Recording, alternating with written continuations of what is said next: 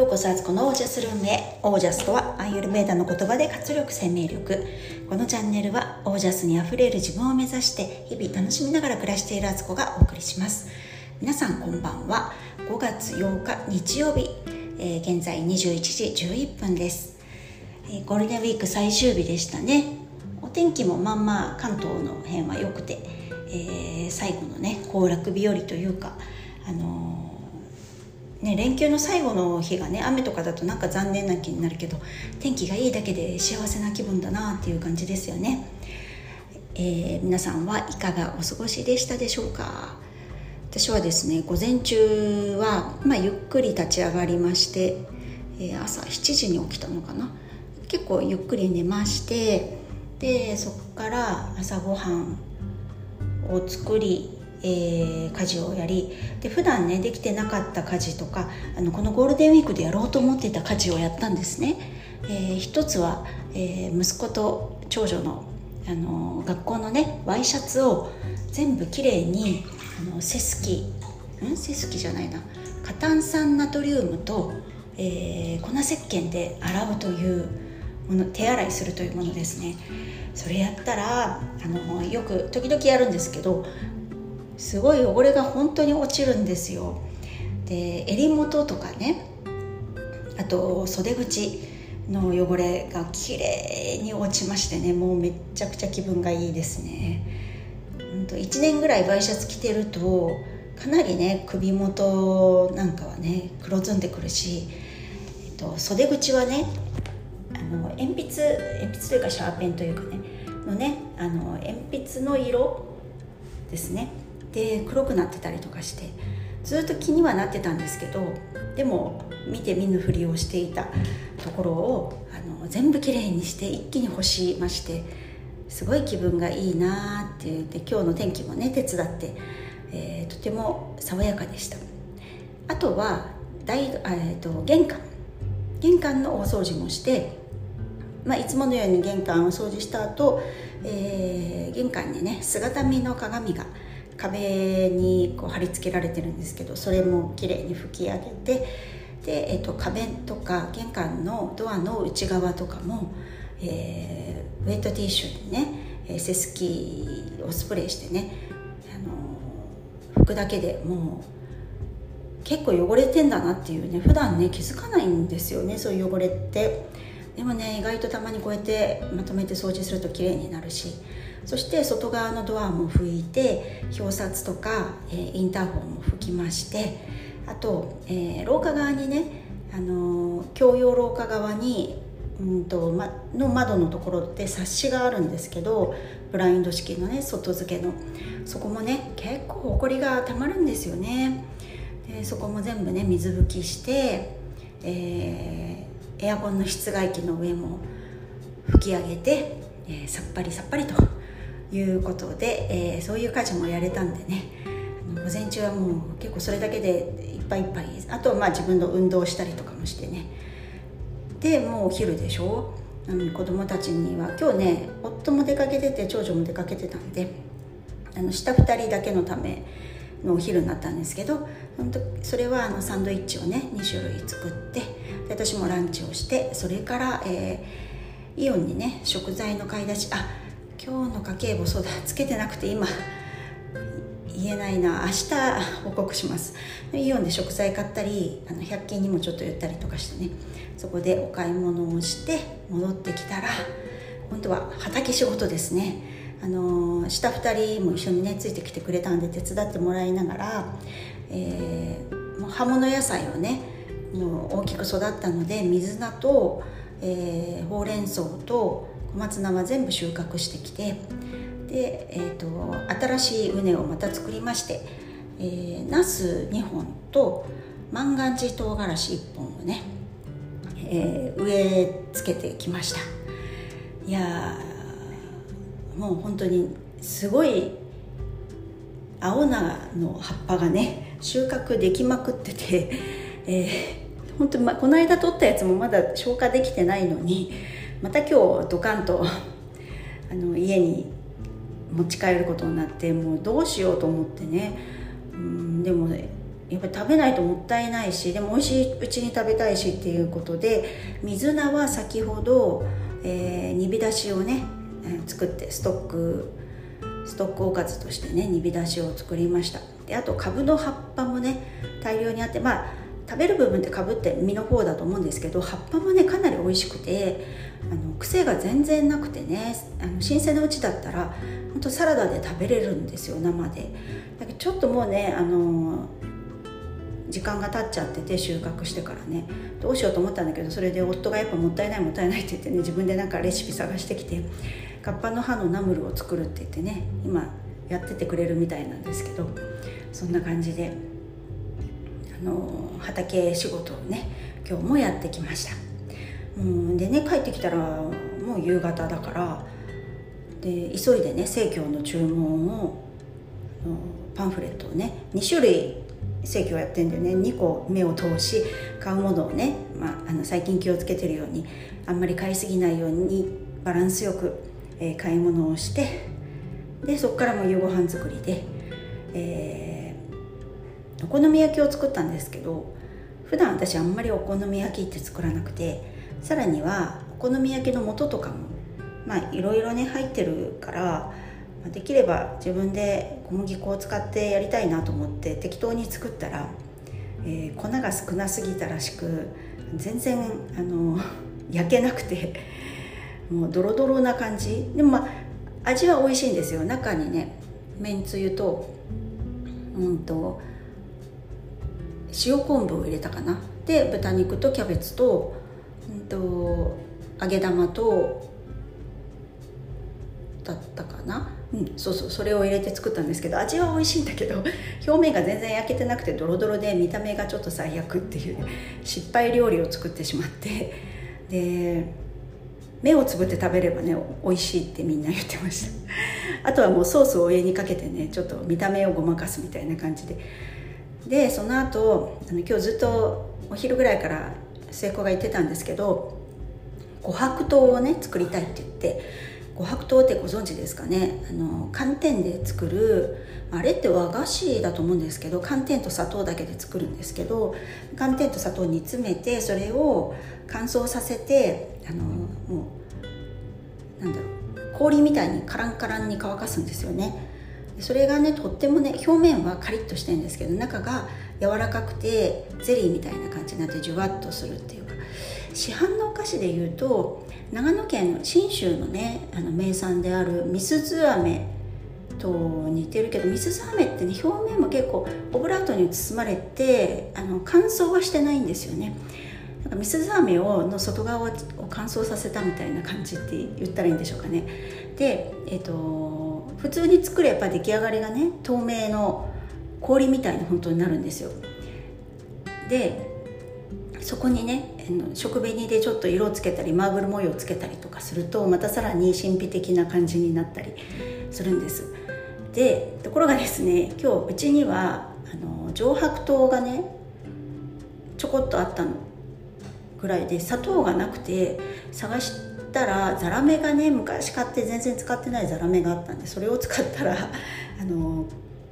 琥珀糖自身がねもうすでに茶色い琥珀糖が最初からできちゃってあの色を混ぜてもなんかあんまり目立たないっていうかあんま綺麗じゃないっていうかねそんな白物になってしまったんですけど、まあ、とりあえずねそのね琥珀糖を作ろうっていう約束をしてたんでね。いやーなんか今日もう本当にあの夕方から夜がねすごいバタバタバタバタしてて疲れちゃったからやりやりたくない本心はねと思ってたんですけど末っ子がね「ママこのあとやって手伝ってくれるの?」ってか「やってくれるの?」って言って「あああ」みたいな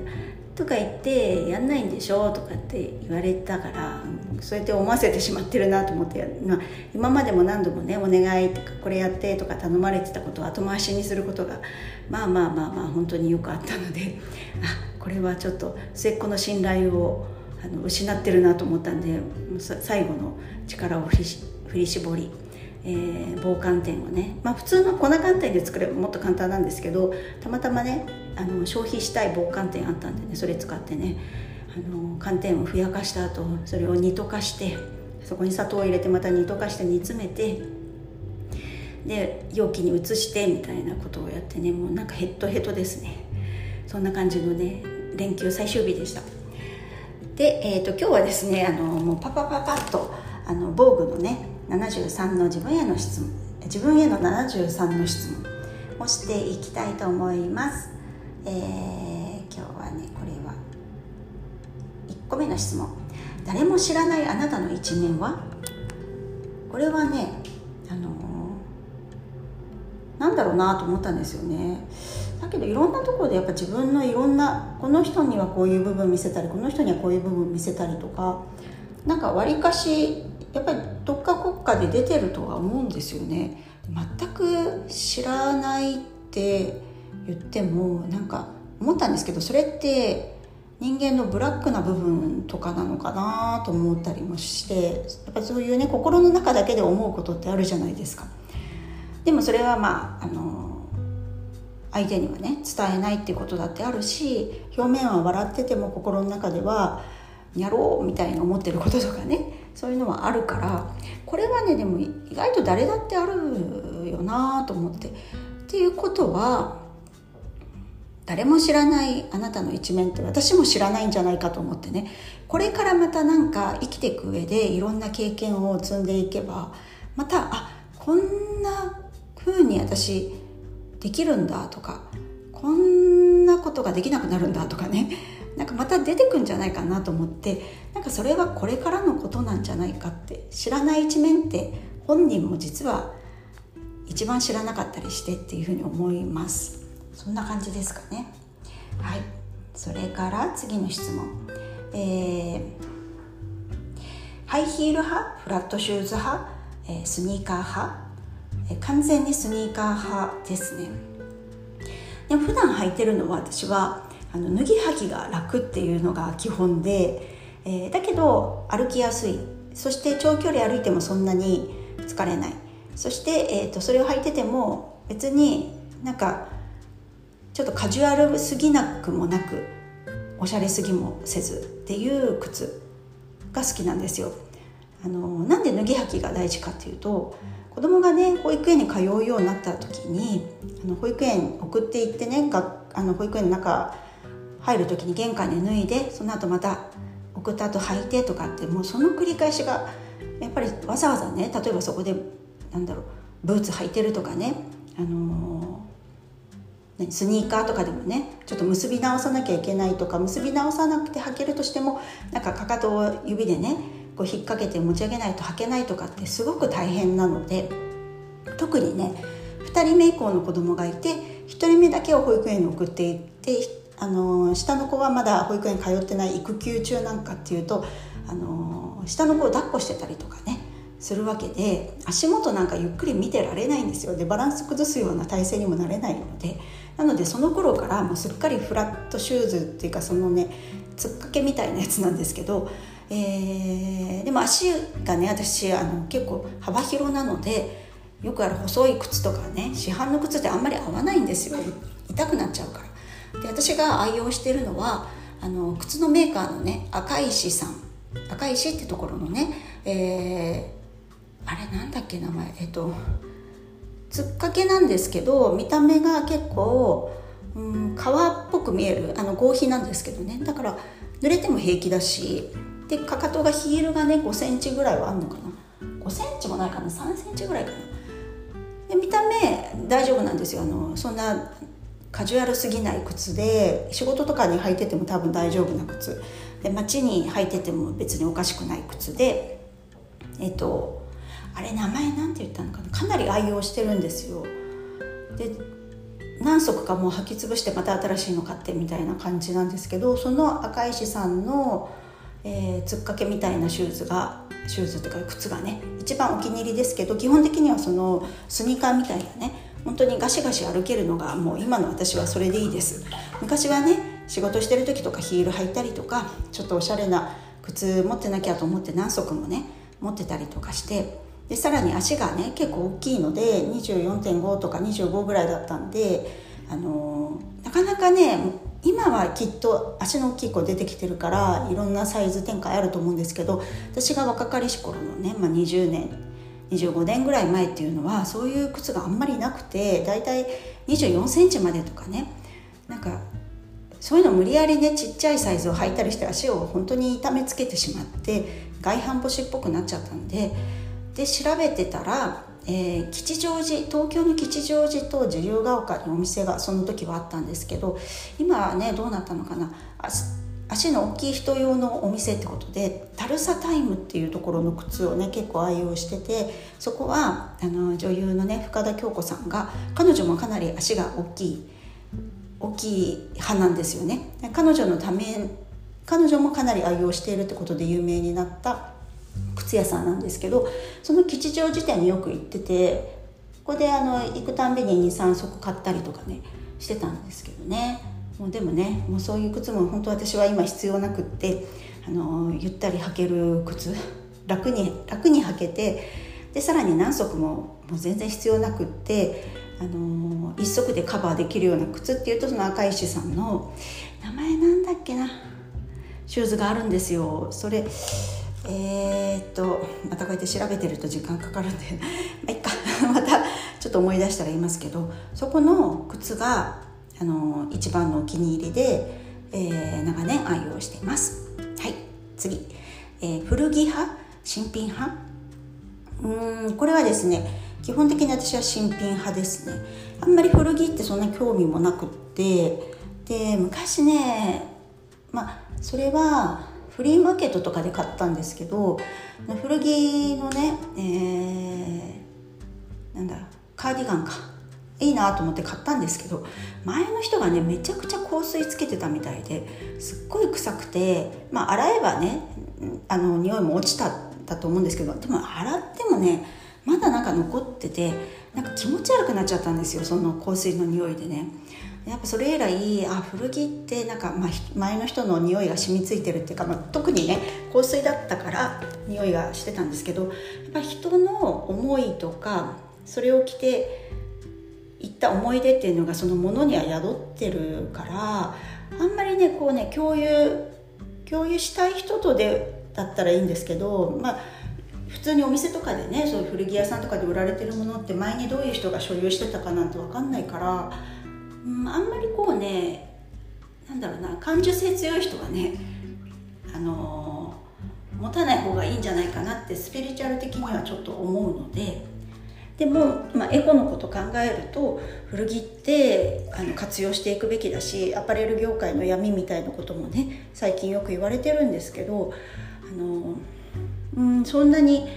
古着は好んでは着てないっていう感じですかね。で自分が持つものを厳選していいものを数少なく持つっていうのが今の私のスタイルなのでさっきの靴もそうですけど靴も何足も持つんじゃなくってもう一足でマルチに活躍してくれる靴をねあの持つ方がいいなと思ってそういう感じですね。ただ着物とかに限っては古着で全然いいと思いますねあのリサイクルの着物っていうもので着物ってそういう風に作られてるしあの代々ね着ていくっていうようなものでね作られてるからなんか、まあ、時と場合によるっていうものによるっていう感じですかね。まあこれはでもそうか古着ってことでいいの？あのアパレル関係の話でいいんですよね。物とかもセカンドハンドとかってうんあんまりやっぱりねちょっとね感じやすい部分もあるので私は。前の人の念っていうのを知らず知らずに受けるタイプなんじゃないかなと思うのです。まあ避けられるなら避ける。って感じですかね。はい。じゃあ次、えー、これなしでは生きていけないもの3つ、えー、浄水器を通した水。それから、えー、良質な油。そしてえっ、ー、と100%カカオのチョコ。うんでプラスするならナッツ ですかね。もう完全にこれは今のライフスタイルでもう出かけるとなると外出するとなるとこの間のね、えー、家族で日帰り旅行行った時もそうですけど水もしっかり持ってくしあのオイルコーヒーを作って持っていくしで向こうで長時間のね外出で、えーと、とお昼をどこかで食べなきゃいけないってなったらあのお弁当とか食べられるんだったら自分で手持ちでねあの野菜とかサラダを持っていくしっていうでおやつとか合間にはねナッツで紛らわすで100%カカオチョコは朝のオイルコーヒーに入れると本当に美味しいのであの甘くないモカを作ってね飲んでいるのでやっぱこれがないと私やっぱ今成り立たないというか始まらないというか。あそうかあと付け加えるなら朝のレモン水か。レモン1個ですね。1個ってね半分か。夫と半々にしてあの絞って飲んでるのでレモン水の生活もねやめられないかなっていう何がどういいっていうのはね劇的な変化は感じてはないんですけどきっといいに違いないっていうのはなんとなくわかるので、まあ、抗酸化作用があったりとかねきっと飲んでいる今の自分と全く飲んでいない自分っていうのを2つ枝割れ枝分かれしているとしたら、えー、比較した時にあの今の状態でも違うんじゃないかなと思うんでね。その辺があの必需品かなって。それ以外はねそんなにねこれがないと生きていけないとかってあんまりなくってもう最近はね化粧もしないしあのできればね本当にもう何も顔に塗りたくない。で顔に塗ってなければ落とす必要もなくてそうすれば別に化粧水とかいろいろつけなくても大丈夫であのどんどんどんどんナチュラル化していくあのワイルドになっていく感じなんですけどそっち方面は。でもねなんかそれがシンプルでいいなと思って。昔はねなんかあれがないとこれがないとみたいな風に思ったりしてましたけど別に今何もなくてもそのねさっき言ったものがあれば体の調子がいいからあの上機嫌でね過ごせるって。上機嫌だったら何かあの足りないものがあってもなんか工夫しようと思ったりあのなくてもいいやって思えたりとかね なんかする感じがしています。なので、まあ、健康が第一って感じかな。はい。えー、じゃあ最後の質問。席は窓側派通路派。通路側派。はい完全に通路側派です。あのトイレがめっちゃ近いんですね。こういう生活を続けていると特に午前中っていうのは排泄の時間になるのでもう1時間に2回もしくは3回ぐらい行くので、えー、これがね窓側で、隣が知らない人で、えー、トイレ行くたんびに「すいませんすいません」ってやってるのはね辛すぎるのであの通路派で全然いいんです。昔はね絶対窓側なんて思ったんですけど結構ね窓側に座っててトイレ行きたいのに我慢してるっていう生活をねしてしたりしてたんですよ。そのなんか新幹線乗ったりとか。で今から考えればねものすごいなんか良くないことやってたなと思ってオージャス的にもねトイレの我慢排泄の我慢ってありえないんですよね。オージャスめちゃくちゃ下がりますのであのこれは通路派で OK です。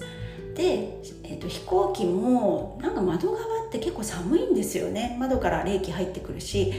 あの壁一枚で外側とつながってる壁一枚というか何重にもなってると思うんですけど外とつながってるからすごいね寒かった思い出が大きいので窓側よりは通路側での方がいいし、まあ、見見晴らしってね見える景色は窓側の方がいいんですけど全然通路側で大丈夫です。それにあの今後はねあのこれから何年後か分かんないんですけど飛行機で移動する時はあのビジネスクラスでねあのビジネスクラスってどうなってたんだっけ？みんなみんな通路側っていうかなんか隣とそういうふうに近くないんですよね。近くてもあの余裕のある中での近さ。でさらに隣あれ？ですよね。なんかあんまりそのトイレ行くのにも躊躇しないはずだから。あのできれば飛行機国際線はあのビジネスクラスだったら別に窓側であろうと通路側であろうと多分そんなに大差ないはずなのでそんな風になれたらななんて思っています。はい。ということで。はい。今日9時半過ぎましたね。か。あの9時半までにはね寝るっていう目標を掲げてるんですけどちょっと押しております。でもいいや。今日はこんな日もありさもありなんてことで。ということでえー、皆さんはこのゴールデンウィークいかがでしたでしょうかって唐突にゴールデンウィークの、ね、話に戻るんですけどこのまたね質問ね皆さん自分にしてみてください。意外とね自分の知らない一面それこそさっきのね誰も知らない自分も知らなかったあなたの一面っていうのがね、えー、見えてきたりとかするかななんて思います。この質問今でね今日でえーと、17個まで質問してまだまだですね、えー、この先道のりは長いですけど時々またねやってみようかなって思います。はいということで最後までお聴きくださりありがとうございました。えー、皆さんの暮らしは自ら光り輝いてゴールデンウィーク明けの明日からもオージャスにあふれたものになります。オージャス明日から月曜日リフレッシュして頑張りましょう